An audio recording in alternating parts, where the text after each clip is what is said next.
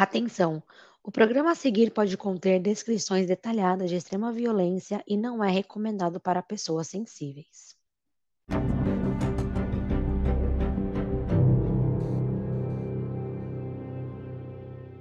Bem-vindos ao Clube do Terror. Hoje a gente tem um convidado muitíssimo especial com a gente, que é Christian. Christian Gass. Oi, gente! Conte quem é você, Christian Gass. É, e, principalmente por que, que é Christian Gass, né? Porque... Por quê, né? Enfim, eu sou o Christian. Christian, Christian, por que o Christian Gás é o Christian do Gás? Porque eu sou o Christian do Gás. Olha o só. Gás do Gás, que é uma ONG que ajuda pessoas em situação de rua em São Paulo, na região metropolitana. Enfim, e, e meu trabalho é esse. Meu trabalho é tentar ajudar pessoas e ajudar pessoas a ajudarem pessoas. Esse daí é meu trabalho. né? Eu sou professor e jornalista. Ah, sou pai de um menino de 16 anos. Sou nascido em 74, exatamente um mês depois do incêndio do edifício Joel. Essa Arrepiei. informação eu não sabia, não. Eu também não. Um mês depois, hein? Caraca! Então conta pra gente, então, aí, um pouco do, da- da, época. Você, nem, você ainda não. Você estava nascendo ainda, como você falou, mas você, como jornalista, entende bastante, né? Então fala pra Não, na gente. verdade, na verdade, eu morri, né, no incêndio do Joel. Eu Você encarnei- reencarnou. É. Reencarnou aí, Christian Gass. Na verdade, sou bem impressionado com esse caso. Eu brinco, né? Eu brinco que eu, que eu morri e encarnei um mês depois, porque foi exatamente um mês depois que eu nasci. Eu fiquei sempre muito, muito impressionado, até pelo, por, por conta da localidade do prédio e tudo mais, né? Porque fica num lugar onde ele fica muito exposto, no centrão da cidade mesmo, enfim. E naquela época ali, São Paulo, ah, 74, imagina só, né? Ah, a gente tinha ali o São a cidade crescendo em ritmo alucinante, né? E naquela ocasião tinha o Código de Segurança Arthur Saboia, que ele era de 34, 1934. Esse era o Código de Segurança que era usado para a construção de todos os edifícios. As normas de segurança eram de 1934, imagina só. Sendo que em 34 a galera não construía prédio de 20, 30 andares. Era prédio de, de, de 10 no máximo. Né? E aí, enfim.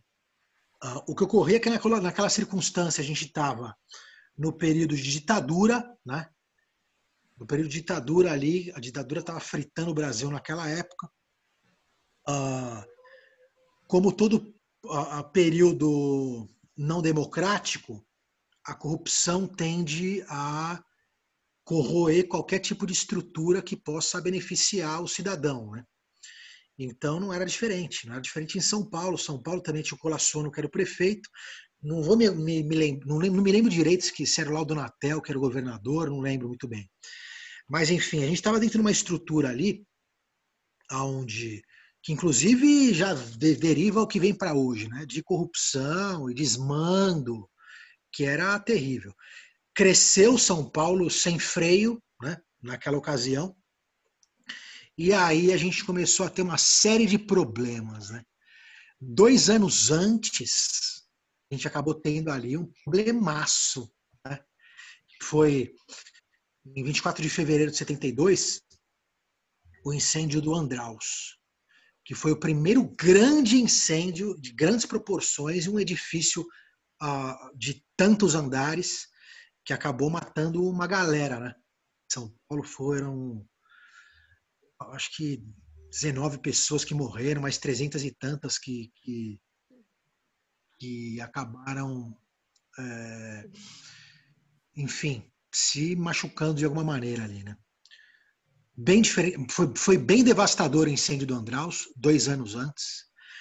Haja vista o tamanho que era a incompetência pública para a questão de segurança, que mesmo com o Andraus ter sido devastado em chamas dois anos antes, sendo que o Andral só tinha 10 anos de idade. Imagina só. O edifício Andral só tinha 10 anos de idade. Era um edifício novo. 10 anos é um prédio novo. E ele pegou fogo, ardeu em chamas, matou uma galera.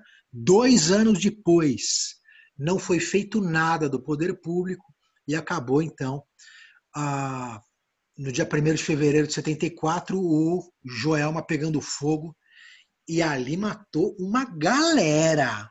Matou uma galera, feriu mais outras tantas, enfim.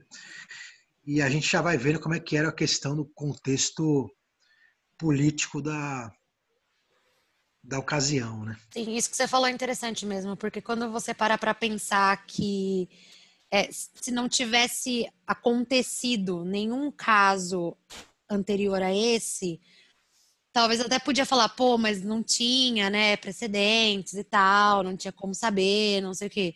Mas não era, não era bem o caso, né? E que nem você falou também, você tem uma, uma norma de segurança criada em 1934, gente. Ninguém que nasceu nessa época tá vivo. Né? Começa por aí. e assim. É, e aí você. E, e, justamente o que você falou, né? Porque, pô, não, não, se construíam prédios gigantescos, não tinham grandes estruturas assim, e ninguém se preocupou em parar para revisar as normas. Então, realmente. Então, e assim, a gente teve a, a, o Brasil, na verdade, teve, a gente teve sorte e poucos eventos de incêndio que matou muita gente. Né? Dez anos antes do incêndio do, do Andraus, teve o incêndio do Gran Circo, Gran Circo norte-americano, era uma coisa assim o nome, em Niterói. Que imagina só, o circo pegou fogo. Pegou fogo na lona do circo e matou dezenas de crianças e tudo mais. Ali em 61, já era necessário se colocar termo em segurança para evento, para prédio, para um monte de coisa. Nesse incêndio de Niterói, que é um dos, é um dos incêndios mais famosos uh, que o Brasil tem notícia. A gente tem alguns que são os mais famosos, na verdade. Uhum. Eu colocaria aí, entre eles, por, por ordem cronológica, esse incêndio do circo de Niterói, que matou uma galera em 61. Em 72, o incêndio do Andraus. Em 74, o incêndio do Joelma. Depois, nos anos 80, teve o incêndio do edifício Andorinha, no Rio de Janeiro, no centro do Rio de Janeiro, que foi outra coisa trágica e, e foi transmitido pela TV, assim como todos os outros. Né? Uhum. E depois, na sequência, a gente teve o incêndio da Boate Kiss, era, não, era disso, exatamente isso que eu ia falar. Depois do incêndio da Boate Kiss, eu trabalhava numa assessoria de imprensa que cuidava do Cine Joia, alguns lugares assim bem badalados. Muitos foram atrás de arrumar o estabelecimento para não dar a mesma merda que deu na Boate Kiss. Que teve uma galera que morreu, né? Inclusive. Imagina que o negócio foi terrível, né? Agora imagina só, o incêndio da Boate Kiss aconteceu em 2013 2013. Sendo que aconteceu em Buenos Aires um acidente igual 10 anos antes. igual, igual. Que chamava, o nome do lugar era República de Cromanhon. Era o nome do lugar. Eu fui visitar esse lugar, inclusive. A República de Cromanhon, lá em, em Buenos Aires. E aí fui lá para poder entender a rua, para você ter ideia de como é a diferença. Aqui eu vou até fazer uma meia-culpa, né? Porque eu sou brasileiro e me incluo nessa. Né?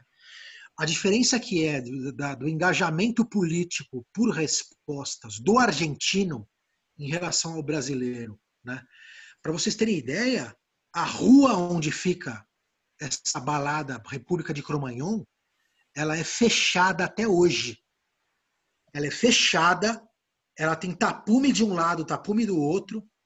Existe um símbolo nacional que sabe o que, que é? São os tênis amarrados, o cadarço amarrado um no outro e o tênis atirado no fio.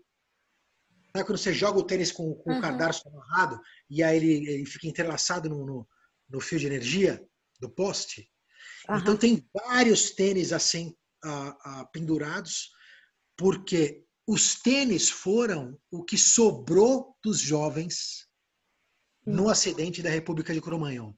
Porque na, na hora do desespero da galera se safar do incêndio, a galera saiu correndo e deixou os tênis para trás e aí acabou virando um símbolo da luta das famílias, uh, da, da população argentina por justiça e por mudança na legislação. Nunca mais aconteceu nada na Argentina depois disso. Só que o Brasil não aprendeu que os nossos irmãos estão ali do lado, porque aconteceu isso na República de Cromagnon. Anos depois aconteceu isso na Boate Kiss. Igual, foi um desastre igual e a gente não aprende. A gente não aprendeu com o incêndio do Gran Circus de Niterói, que não aprendeu com o Andraus, que depois de dois anos não aprendeu com Joelma, que depois de dez anos não aprendeu com a Andorinha e depois não aprendeu com a Boate Kiss. A gente vai aprender quando? Eu pergunto. Quando a gente vai aprender? Ai. A gente tem um grande problema, que é um problema de amnésia uh, seletiva, eu acho. Né? Eu acho que o pessoal só se move quando morre alguém da própria família. Esse é um grande problema do brasileiro de se compadecer com a coisa quando a dor está no próprio calo. Se está doendo o calo do vizinho, o cara quer que se exploda. Então a gente precisa estar tá aqui, o Christian do Gás, convidando vocês a se incomodarem antes que o problema bata na sua porta. Vamos nessa. Exato. Então, estamos tinha aí que, com a questão do Joel. Isso, tinha que ter essa, essa chamada, Cris. Não ia ser você. esse convite. Tinha que ter.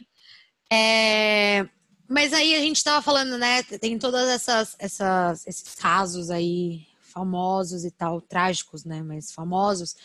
Mas o que que, o que, que transforma então o Joelma no, nesse grande caso que foi, né? Como é que era essa construção para época? Tinha alguma coisa que chamava mais atenção? Não sei, a estrutura, alguma coisa assim?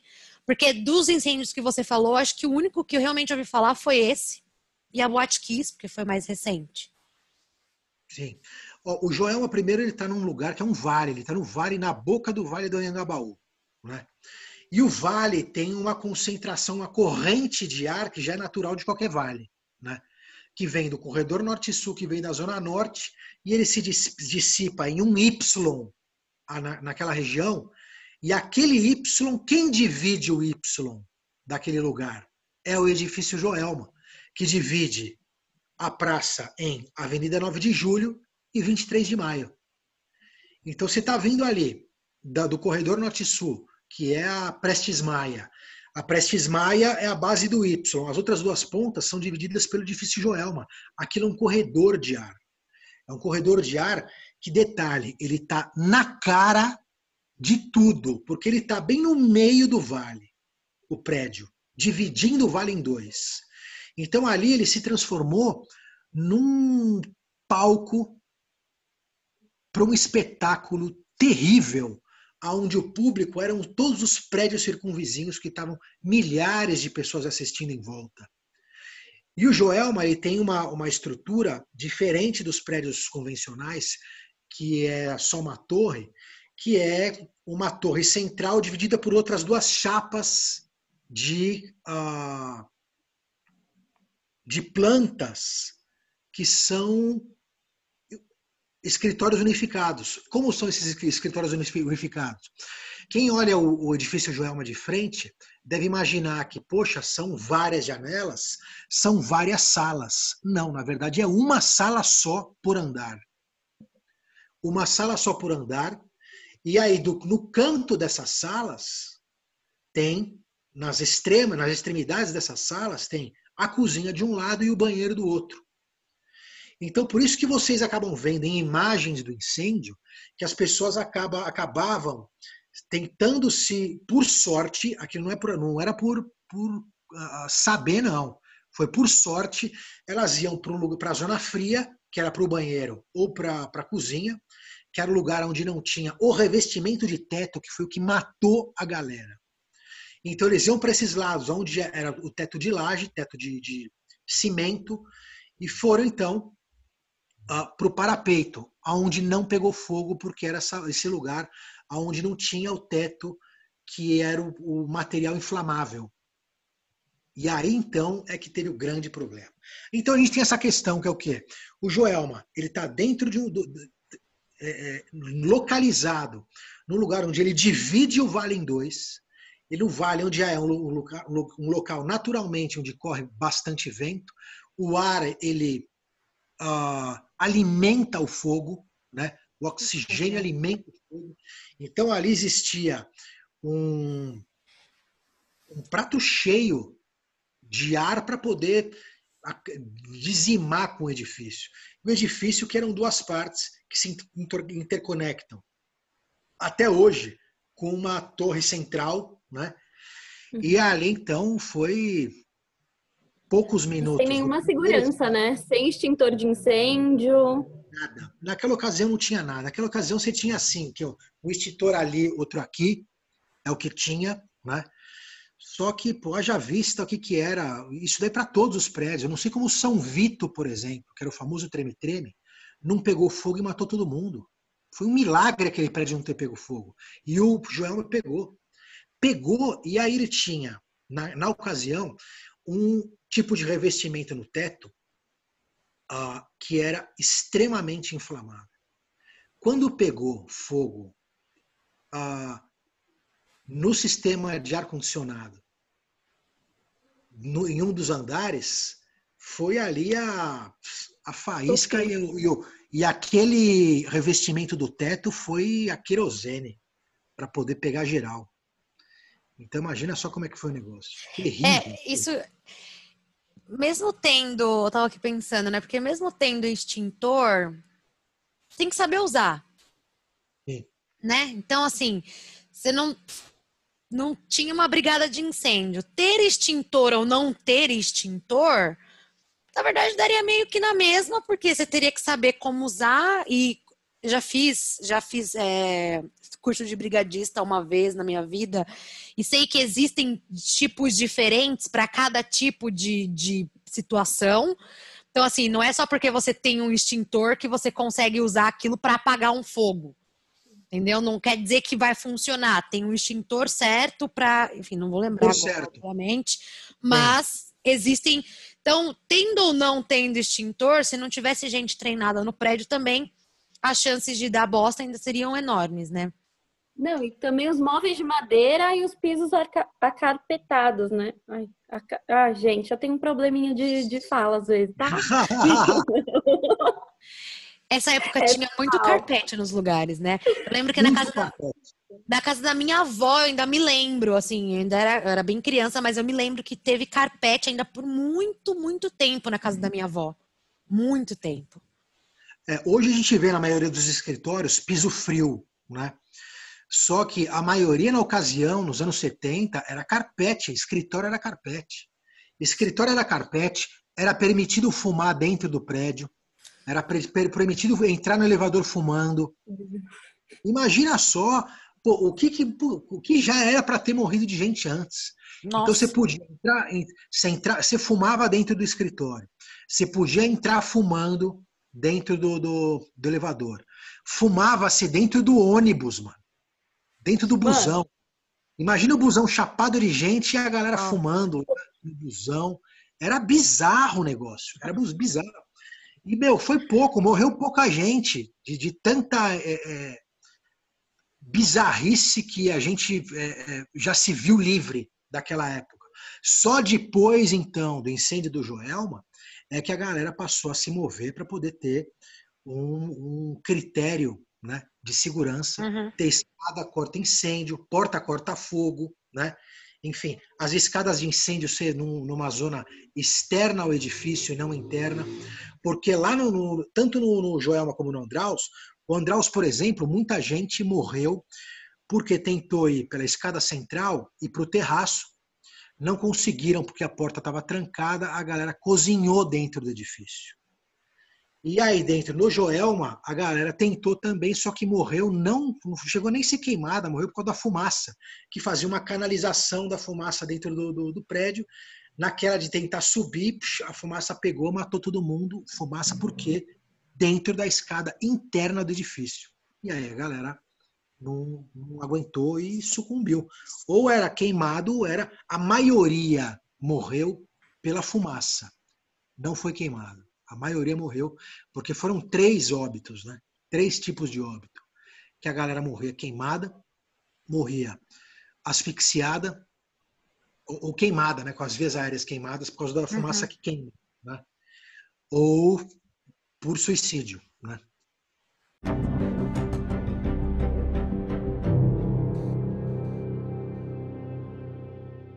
É, então, é importante entender qual que era, como é que funciona o edifício Joelma I. Né? Ele é um edifício que ele tem os dez primeiros andares é, de garagem. Né? Então, são dez andares de garagem. Você fala, porra, uma garagem para tudo isso daí? Não, porque eles ali, os prédios vizinhos acabam usando o Joelma como edifício garagem também. Então, são dez andares de garagem e aí só depois então aí tem um espaço e aí começa então do 11 até o 25 se não me fala a memória, são os andares de 26 andares de, de escritórios, né? E aí imagina só, era uma sexta-feira, né? Nessa sexta-feira aí a galera começou a chegar para trabalhar e ali funcionava o banco Crefisul, né? O Crefisul funcionava ali e ali ele tinha, na parte de baixo do, do, do Joelma, até hoje, inclusive, tem um lugar que já virou balada, inclusive, vira um monte de coisa ali. Nada dá certo naquele lugar, é incrível. Então, na parte térrea, tem um, um, um, lugar ali onde também era agência. E aí depois tinha uns 10 andares de garagem e depois tinha alguns andares do Crefisul. Não era todo do Crefisul. Alguns andares eram da Crefisul. E aí pegou fogo num ar-condicionado deles. Pegou fogo no ar-condicionado, era de manhã, sexta-feira de manhã. E aí, naquela coisa de tentar arrumar daqui, arrumar dali, pá, quando foi ver, o negócio pegou fogo nesse, nesse revestimento do teto, que era altamente inflamável. E aí, então, o que aconteceu foi que psh, o negócio se espalhou de uma tal maneira, e como era, imagina só, aqueles lugares onde é um escritório enorme, onde não tem parede para cortar o fogo. Então o negócio simplesmente pegava fogo assim, blum, pegava um, blum, andar, depois no segundo andar, blum, pegava no outro. E aí pegava, era cortina inflamável, cabeamento, uh, esses, esses revestimentos, carpete, ou seja, era uma fogueira ambulante o negócio. Só faltava pegar fogo.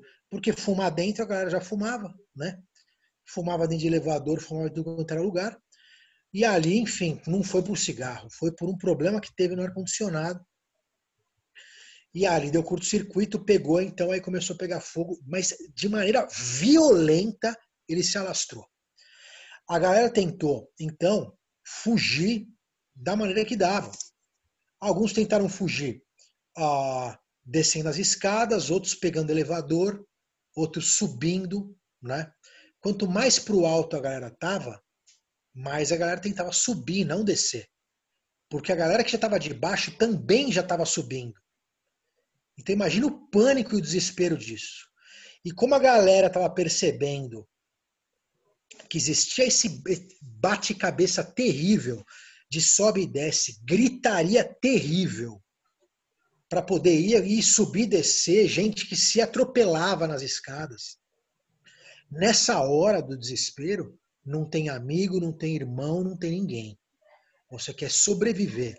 E sobreviver, você se transforma em um animal irracional de pisar em cima de gente, de pisotear gente. Né? Então isso acontecia.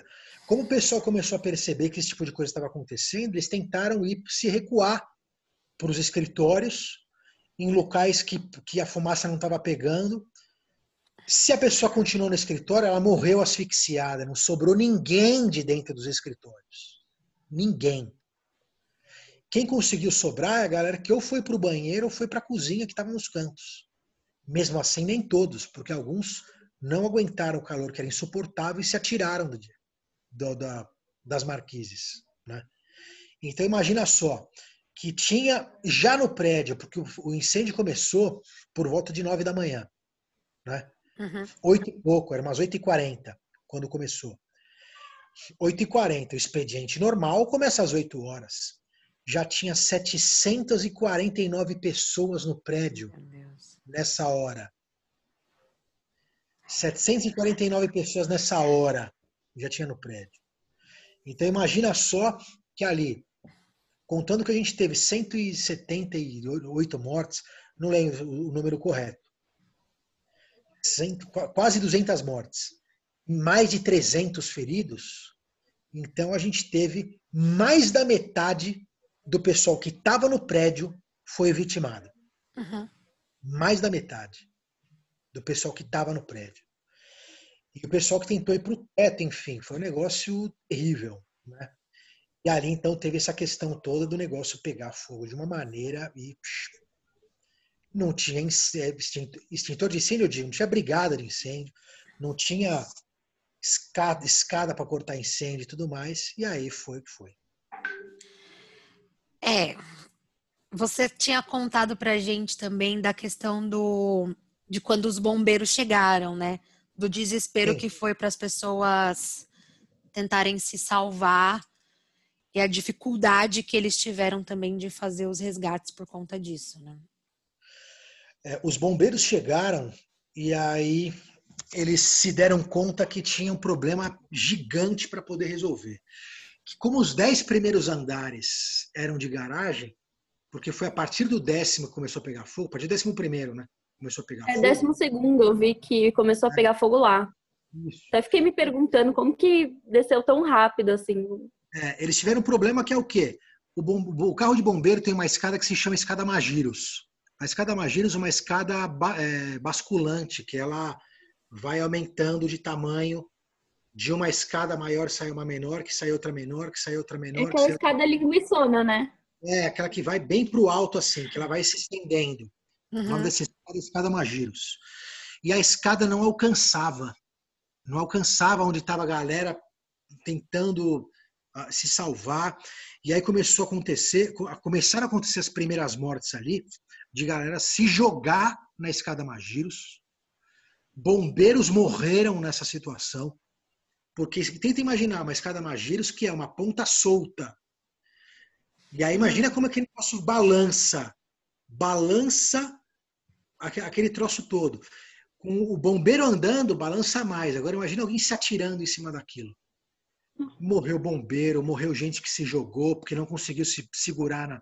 Porque eu tento imaginar o desespero que é de você estar tá, cozinhando naquele calor. Sim. Meu, a galera se jogava. Eu não faço ideia. Eu não sei se eu ia ficar, é, sabe assim, tipo, sem conseguir me mexer de nervoso ou se eu ia ficar tão desesperada a ponto de querer me jogar. Eu não sei qual que seria a minha reação. Às vezes você fala, nossa, não, eu vou, eu vou ficar num canto, eu vou ficar tentando sobreviver, é, mas na hora você entra em desespero, sai correndo. Eu, eu não seria sei o que eu faria, realmente. Eu também não. Também não, não sei. Só sei que assim, não estava funcionando o negócio com a escada. E aí chegou uma hora que eles começaram a falar, não, não se jogam, não se joguem.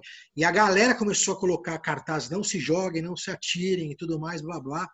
Os bombeiros conseguiram fazer um rapel de um prédio para o outro, né? Ah, não, era, não é bem rapel, sei lá, como, como conecta uma corda no, no, no, outro e vai andando ali, acho que é rapel, sei lá. Enfim. Ah, não sei o nome, mas entendi. Para poder conseguir resgatar a galera, conseguiram prender uma escada e conseguir fazer a galera descer. E aí a galera ia descendo. E alguns começaram a pular de um andar para os de baixo ia de um andar para o outro, ia, ia descendo por fora de um andar para o outro. Alguns caíram fazendo Com isso. Né?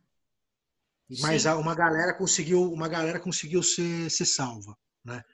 E aí rolou um lance que assim tinha um lance do, do, do imagina só o fogo terrível que estava ali. Era um chão já no, no teto de 5 metros já no terraço, chama de 5 metros de altura. E a galera mesmo assim tentou, e a galera foi para o terraço, o terraço era com um telhado, tinha uma, uma, uma batida de laje e telhado de amianto em cima. E uma galera conseguiu subir lá para o alto, né? E aí os caras fizeram o quê? Tinha um cara, um, um pessoal de São Vicente, eles vieram com o helicóptero de São Vicente para poder fazer o resgate do pessoal vieram com os bombeiros, pararam com o pessoal dos bombeiros que viram primeiro o helicóptero para poder resgatar. que era um, um helicóptero de, é, que foi usado no, no Vietnã e o caramba 4, que é desses que são totalmente vazados para resgate. Né? Uhum. E aí então foi quando chegou um camarada lá, bombeiro, e o cara falou, ele falou, é, é Caldas o nome do cara, inclusive, o nome do bombeiro. Ele é vivo até hoje, esse camarada. Ele chegou, ele se voluntariou aí a pular no, no, no prédio para poder tentar ajudar a galera. Né? Caraca voluntário, se voluntariou, ajuda a galera lá e tal.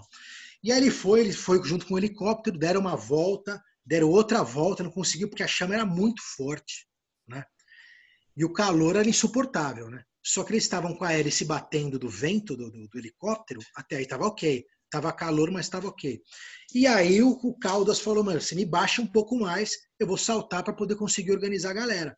E aí então ele saltou, no que ele saltou e o helicóptero saiu e parou de fazer vento, foi quando ele sentiu onde ele estava. Nossa. E era insuportável o calor do lugar que ele estava. E ele, de dentro. É, ele deixou de ser bombeiro e passou a ser mais uma vítima. Por quê? Ele estava sem rádio. Ele estava sem qualquer tipo de comunicação com o helicóptero ou com a, a rede dele. O que ele fez? Eu vou continuar, eu já estou aqui. Seja o que Deus quiser. Não sei se vou morrer também, se vou conseguir ajudar a gente. Ele, né, dentro da técnica dele, começou a ajudar o pessoal, colocar o pessoal em telhas, que o pessoal estava correndo e quebrando as telhas, e além de se queimar, estava se cortando. Começou a colocar várias telhas de amianto para colocar as pessoas mais feridas em cima da telha, para poder conseguir subir a telha e colocar a galera em cima do, do, do, do helicóptero. Né? E aí chegou uma hora que o cara começou a resolver da única maneira possível, que era com a violência. Que não tinha como ele conseguir uh, dar voz de comando para gente que estava em pânico. Então ele começou a resolver na, na porrada as coisas, a bater para poder ser entendido. Então imagina o caos. Você já está morrendo, morrendo queimado, ainda te batem em você, enfim. Meu, eu rio, mas é de nervoso. Porque imagina o terror que deve ser. Bom, passado esse primeiro momento que ele teve que usar força para poder ser ouvido, ele conseguiu organizar a galera que fazia a corrida de um lado para o outro, onde saíam as chamas. Então ele organizava a corrida que é de um lado e a corrida que é para o outro, que era para a galera não cozinhar na chama do, do, do, do incêndio. E aí então chegou outro helicóptero e os helicópteros começaram a chegar então e fazer o resgate das pessoas ah, feridas, sendo que nesse no começo do resgate foi quando ele mais teve que usar força bruta, porque quando o, o helicóptero se aproximava, a galera se jogava no helicóptero porque queria sobreviver. Sim. E aí ele baixava o sarrafo na galera para poder mandar os, os mais feridos. E aí então a galera conseguiu, depois de muito tempo, conseguiu se organizar mais uh, e começar a fazer os resgates a partir do helicóptero, né? Mas foi um mega caos. Mas tinha também um outro cara aí, um cara meio misterioso que tava dando um help lá, né? Tinha Pro sim. pessoal. De terno e cigarro na boca. Exatamente. Imagina um cara, imagina um cara que tava de terno e fumando. Imagina, fumando. Já tô na merda, vou fumar. E o cara andava, ele não corria, ele andava para um lado e para o outro para poder ajudar no resgate das pessoas. E a galera te fazia, dentro do incêndio, isso é, é bom que seja dito, no incêndio o pessoal procura ah, avisar que você não pode tirar a tua roupa que protege contra a queimadura e que quando você ah, vai passar pela fumaça, você precisa ter um pano molhado para poder filtrar o, o, ar que já vai estar tá contaminado. Então, você não pode nem tirar a roupa e, e você precisa colocar uma coisa, alguma coisa para poder filtrar o ar na boca. De preferência, um pano molhado. Né? Agora, imagina só que o cara, o cara não só não filtrava nada, como ele também não tirava a roupa, mas ele estava de terno e gravata. Nossa. Terno e gravata, ajudando as pessoas, pois ele ajudou todo mundo, junto com o bombeiro, junto com a galera que estava ali. Depois mais bombeiros subiram lá para poder ajudar. E aí, enfim, foi o camarada conseguiu fazer ajuda para todo mundo. E ficou conhecido como Homem do Paletó. Já não lembro se é do paletó cinza, se é do, do paletó. Marrom. Você lembra do Homem do Paletó do Joel? não vai saber qual que é a cor do paletó, mas o cara tava ali. E o mais, e o mais curioso é que nunca mais encontraram o Homem do Paletó. Ah, eu adoro essa história. Essa história para mim é uma das melhores. Era fumar e ajudar os outros. exatamente. Busquem aí, busquem aí no Essa Google. é a missão dele. Procurem aí nos vídeos do Joel, mas vocês vão ver o Homem do Paletó. Já fizeram várias, várias matérias disso daí. Né? Só que esse cara do paletó aí é bizarro a maneira. Chega a ser desesperadora a, a, a forma como ele caminha tranquilo entre o desespero do outro para ajudar. Ele ajudar. Caminha tranquilo em meio ao caos. E, fumando e ajudando a galera. Imagina. Tá esse, esse não é o único caso bizarro, né? A gente tá justamente falando do Joelma porque, além de ser uma tragédia que marcou a história né, de São Paulo. Do Brasil, né? Brasil, é, exatamente. Tem muitas histórias bizarras por trás disso. Então, tem esse que é meu favorito, que é o Homem do Paletó. Se você estiver nos ouvindo, o Homem do Paletó, se você existe. Ai, não, por favor, se ele tiver outro plano. Por Olha, favor, faça um contato. amanhã cedo, não me escuta agora. O homem do Paletó tá atrás da Nath, não é aquele ali que tá atrás da Nath?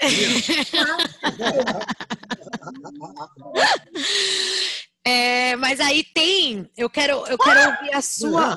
Que grito foi esse? Eu vi o homem do paletó atrás de vocês aí. A Nath já tá passando mal. Olha. A gente nem entrou eu... nas histórias de, de, de fantasma ainda, calma. A gente vai agora, vamos falar agora. Eu quero ouvir a opinião do Cris sobre é, a é tal das 13 almas. Ela mexe comigo, ela mexe comigo por um motivo. Você é uma das 13 almas. Ai, meu Deus, era só que me faltava. Imagina você na hora é, o incêndio. O incêndio ele estava fervilhando o prédio. As pessoas elas têm a tendência de fazer o que é mais rápido para poder se salvar. E é lógico que na hora do desespero você vai tentar fazer o quê? Elevador. Preciso fugir daqui, eu vou o quê? Elevador. Eu não duvido nada que umas duas ou três levas tenham conseguido se salvar pelo elevador. Não duvido. Só que chegou uma hora que 13 pessoas tentaram pegar o elevador do Joelma e elas morreram chumbadas dentro do elevador se derreteu, a estrutura do, do, elevador se derreteu com 13 pessoas dentro. Imagina só. E aí eu tive, claro, né, a brilhante ideia de ir lá. Fui até o Joelma, né? Fui até o Joelma, fui lá pessoalmente no no telhado, onde tinha o cara do paletó com cigarro, onde também o, o Caldas desceu de, de helicóptero. Sim. Estive lá, eu estive lá, inclusive, para poder ver a altura que é, para poder tentar, tentar sentir o mínimo de desespero que, que foi sentido ali por algum motivo. Né? E ali também fui na, na, escada, que era a única, onde uma galera foi para o saco também por conta da fumaça, infelizmente. E eu também saí na hora de ir embora, porque eu fui numa excursão com os alunos para lá, levei meus alunos para lá. E aí, uh, nessa história toda, eu fui falar, pô, agora eu queria descer pelo elevador das 13 almas né? E aí o camarada, que era o zelador, estava me acompanhando, falou, então não é nesse que a gente vai, a gente vai ter que ir naquele. Ele me apontou qual que foi o fosso. O fosso... E fica para mais dicas de passeio. Eu, e aí, vocês não acreditam. Aí foi, já estava anoitecendo, né? Já estava anoitecendo, porque a gente foi, era umas cinco e pouco, seis horas. E a gente, quando desceu, já estava anoitecendo, já era umas sete horas quando a gente estava descendo, né? Porque a gente foi para vários andares. A gente foi num andar, inclusive, de uma moça que morreu, que ela teve uma história contada uh, em filme que a Natalie Weinstein vai, vai falar para vocês. Volta, a Natalie Eu fui no andar onde ela morreu Eu fui também uh, no, no andar onde começou a pegar fogo. Fui no terraço onde o elevador foi pegar, tentar resgatar a galera. E aí desci pelo elevador, da, pelo fosso do elevador das 13 almas. Imagina só que a gente está acostumado a hoje, prédio moderno, o elevador ser grande. Agora imagina só a gente ir para o elevador do Joelma, que é nacionalmente famoso, onde é nacionalmente famoso As 13 Almas, muita gente conhece, muita gente não, né? mas muita gente conhece. E se descer no elevador que é pequeno. O elevador é pequeno. Imagina o pânico que já não dá. A gente falou, pô, vamos descer, vamos descer. Falei, aí galera, vamos descer por esse elevador, vamos descer por esse elevador. Beleza, descemos. Posso contar essa história aí? Por favor. Você está aqui para compartilhar com a gente as suas experiências. Arrepiei. Imaginem vocês que a gente começou a descer pelo elevador das 13 almas ali. E um silêncio mortal, todo mundo dentro do elevador. Eu acho que o zelador ali, ele sabia do, do, do momento em que estava vivendo e também não falava nada. Todo mundo ali parado. E aí, então, a gente parou, parou ali o elevador em um andar. E era um dos andares já de garagem. Se não me falha a memória, era o décimo ou nono, ou nono andar de garagem. E aí, quando abre a porta do elevador, a gente olha lá no fundo, porque abre a porta, imagina uma garagem enorme. No fundo, uma pessoa de branco vindo para. Uma pessoa só de branco. Escuro, tudo escuro. E uma pessoa de branco vindo pra, na nossa direção. Eu cheguei e falei, Deus do céu, amém, Jesus, mano, o que, que, é isso? E aí, a gente apertando o botão lá, fecha aí que não cabe mais ninguém, não, ô zelador. E aí, apertando, fechou. E aí, fechou, não sei que raio que aconteceu, que o meu aluno apertou o botão errado, fechou, ficou parado o elevador. Eu falei, meu Deus do céu, esse troço vai ficar parado agora. E aí apertou, apertou outro botão de novo, abriu de novo a porta no mesmo andar e a pessoa de branco mais perto agora. E eu falei, meu Deus do céu, daí o, o zelador, não, calma, é só o, o seu fulano da, da, da, da manutenção. ah, beleza, moço. Tem um desmaiado, o outro morreu. Mas não, seu fulano, você tem que usar cinza, usar azul, usar branco no joelho. Sacanagem, mano. Meu do céu. Você tava andando no escuro, não. explica isso. Aí, nossa, e aí nessa hora eu falo para vocês, eu tava com tudo, não, eu é, tô é, vacinado com o Joelma nessa hora, mano. Tô vida assim, louca. Eu tava assim por dentro, ó. por dentro. Meu Deus do céu. O barulho? O barulho? Imagina os alunos, assim, tentando achar o conforto no professor e o Cris tremendo. As, as, as meninas unhando, as meninas unhando meu braço, unhava. Eu não sabia se eu gritava de dor das unhadas ou de desespero, porque estava vindo a alma ali. Uma lágrima rolou assim, sabe? Meu Deus. Ai, meu Deus do céu.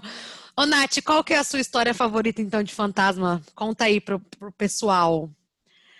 Gente, é assim, não é uma história favorita, é um negócio que mexe comigo. Acho que é por isso que eu tenho tanta atração pelo Joelma. Mas assim, dá nesse elevador aí, ó. 30 pessoas, porque olha, sozinha eu não vou.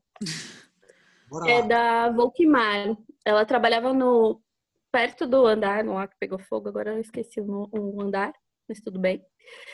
Ela, na segunda-feira, ela ia começar suas aulas na USP. Ela ia se tornar professora. E ela tava mega feliz.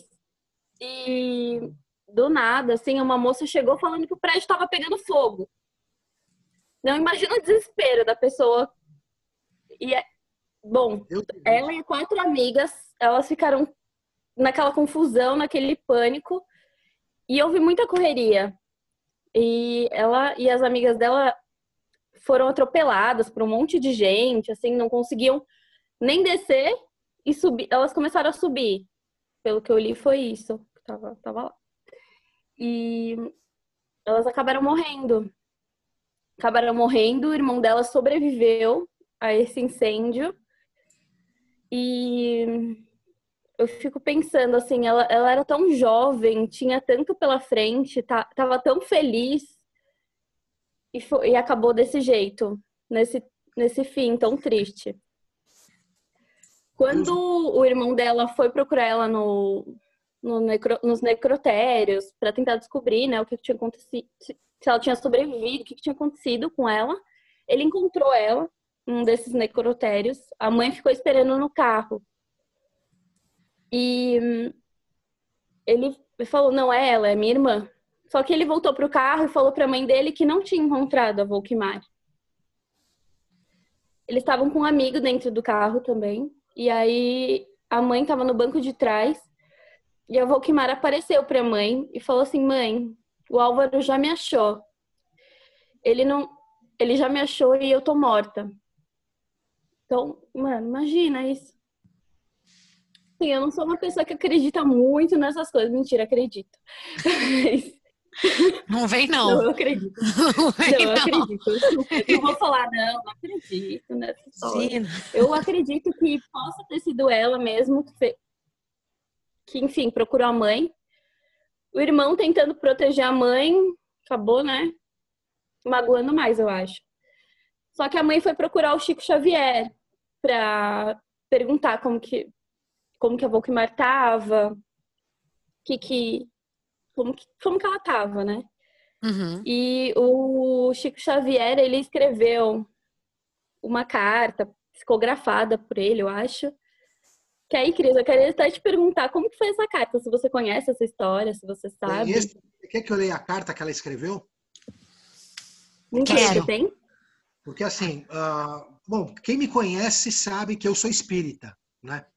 Eu sou espírita kardecista e eu tenho Chico Xavier como um dos grandes nortes na vida. Né? Que é um cara que, ela, que ele era. Enfim, ele usou a vida dele para poder ajudar o próximo. Tem esse cara para mim como um grande herói para mim. Né? Uhum. E, enfim, eu sou espírita desde. Não é desde sempre, tá? Mas desde os 20 anos de idade eu posso dizer que eu sou espírita como, como filosofia de vida. Eu não tenho espiritismo como religião. E aí o que acontece? Comecei a estudar um monte de coisa e essa história da Volkmar é uma que me chamou muita atenção pelo fato de ter sido Chico Xavier que foi um do, foi o, o canal ali, né, de comunicação que o Chico ele tinha, tem na verdade, né, a, a sua honra e, e retidão ilibada, né. Ele nunca teve nada que desabonasse contra ele, nada que falasse nada contra ele, a ponto de ele chegar e falar: Putz, eu não confio nesse cara. Não. Sempre foi uh, retidão 100%, honestidade 100%. E aí, enfim, o Chico, ele, ele é, o Chico Xavier, para quem, quem não conhece, ele foi um médium espírita no Brasil, que ele começou desde muito cedo em Pedro Leopoldo, Minas Gerais, fazendo já se comunicando com, com, os mortos. A primeira pessoa que ele se comunicou foi com a própria mãe, né? Foi com a própria mãe. E ali, a partir de então, ele começou a ter a, essa comunicação, a escrever e tudo mais, passou a ajudar os outros e tudo mais, enfim. Ficou conhecido no Brasil inteiro porque ele teve mais de 400 livros psicografados, atribuídos a centenas de pessoas ah, conhecidas no mundo material, né? Conhecidas no nosso mundo. Né? Autores conhecidos no nosso mundo. Então, assim, uh, e o trabalho dele todo foi voltado para a caridade, né? para ajudar o, o próximo. Dentro desse trabalho, ele recebia uma série de pessoas para poder ser um mensageiro de recados do além.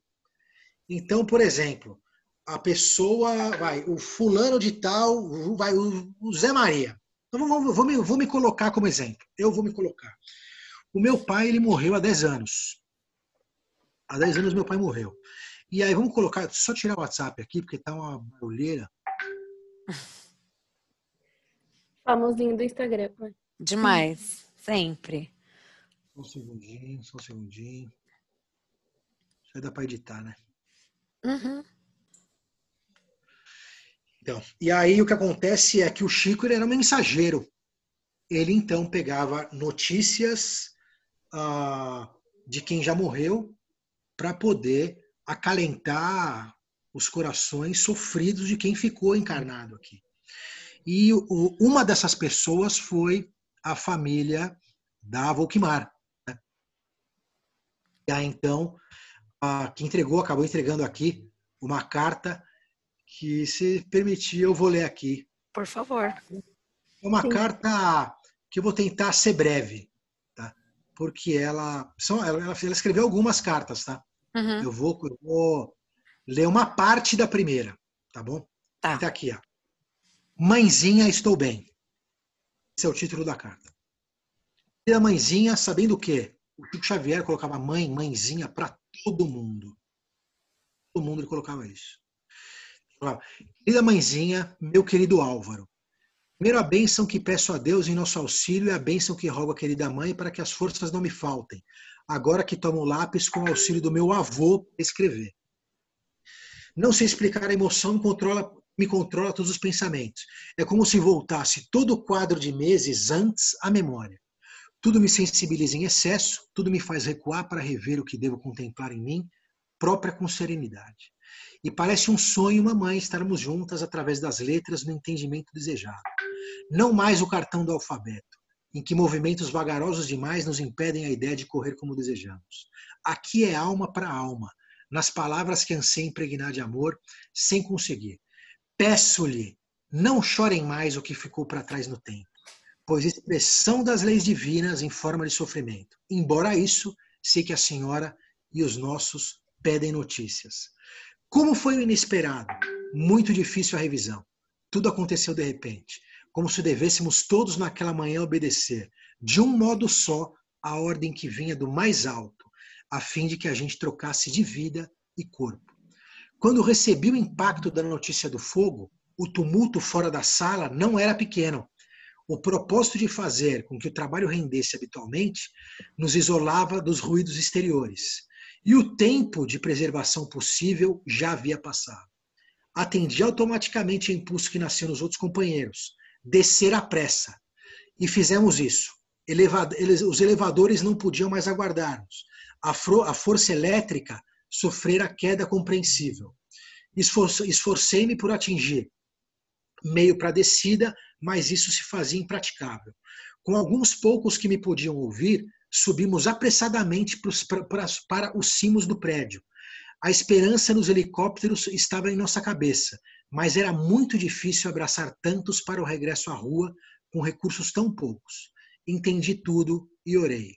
Orei como nunca, lembrando toda a vida num momento só, porque os minutos de expectativa eram para nós prolongado instante de expectativa sempre menor. Tudo atravessei com prece no coração. E posso dizer a você, mãezinha querida, que um brando torpor me invadiu pouco a pouco. O calor era demasiado para que fosse sentido por nós, especialmente por mim, com minudências de registro. Compreendi que não estávamos à beira de uma libertação para o mundo, e sim na margem da vida espiritual, que devíamos aceitar com fé em Deus. E aceitei. Os amigos espirituais, destacando-se meu avô Álvaro, comigo durante todo o tempo, não me deixaram assinalar quaisquer violências naturais numa ocasião como aquela, de parte daqueles que nos removiam do caminho em que se acreditavam no rumo de volta que não mais se verificaria.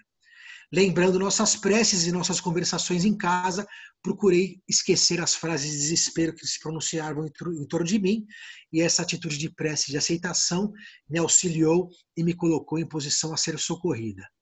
Mais tarde, com algumas horas de libertação do corpo, é que me despertei ao seu lado. Aquele amigo certo que hoje sei nele, o meu avô e benfeitor de todos os dias, estava a postos, reconfortando-me. Estava em meu próprio leito, refazendo as energias, e por ele fui informada de que a ilusão de estar no corpo precisava ser esquecida. Imagina só. Que loucura. Isso é uma parte, isso é uma parte da carta que ela escreveu através do Chico Xavier para a mãe e para o irmão Álvaro. Tem mais, hein? Tem mais carta aí. E é, e é, é Nossa, muito gente, emocionante. muito emocionante. Incrível. Nath está até chorando. Não conhecia.